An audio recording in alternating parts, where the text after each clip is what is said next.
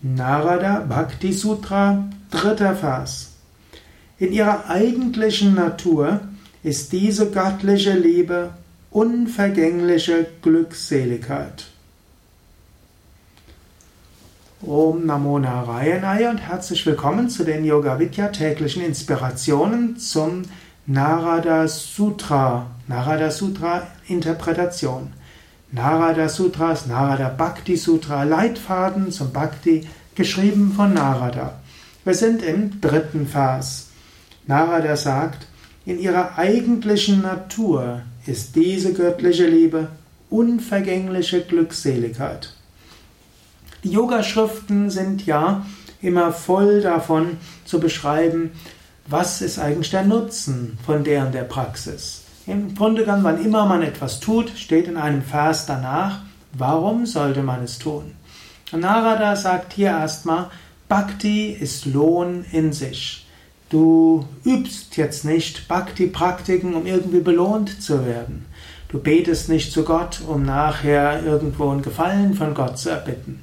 Das gibt's zwar auch, aber das ist nicht Parama Bhakti, ist nicht Parama Prema, von dem Narada spricht. Liebe ist Lohn in sich. Wenn du, wenn du diese Parama Prema, die höchste Gottesliebe entfaltest, dann spürst du die Gegenwart Gottes und du bist in unendlicher Glückseligkeit. Unvergängliche Glückseligkeit, sagt er hier. Ananda, höchste Freude, die dauerhaft da ist. Und das ist das Schöne an Bhakti. Wenn Bhakti vertieft ist, spürst du Freude. Und diese Freude führt zu stärkerer Bhakti. Denn Liebe und Freude, Liebe und Glückseligkeit sind letztlich das Gleiche. Und du kannst diesen Aphorismus, diesen Sutra zum Anlass nehmen, selbst darüber nachzudenken. Liebe und Glückseligkeit, wie hängen die zusammen? Du hast ja auch Liebe im Alltag, du hast Liebe zu Menschen, vielleicht auch Liebe zu Dingen. Und du kannst dir bewusst sein, wann immer du diese Liebe spürst, ist sie Freude. Begrenzte Liebe führt zu begrenzter Freude. Unbegrenzte Liebe, Parama Prema, göttliche Liebe, führt zu unendlicher Glückseligkeit. Ananda, unendliche Freude.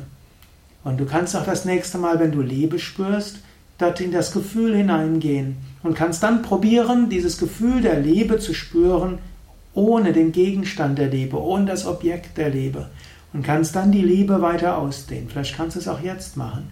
Liebe spüren an sich. Liebe jetzt und in diesem Moment. Und dann fühlst du unendliche Liebe und gleichzeitig unendliche Freude.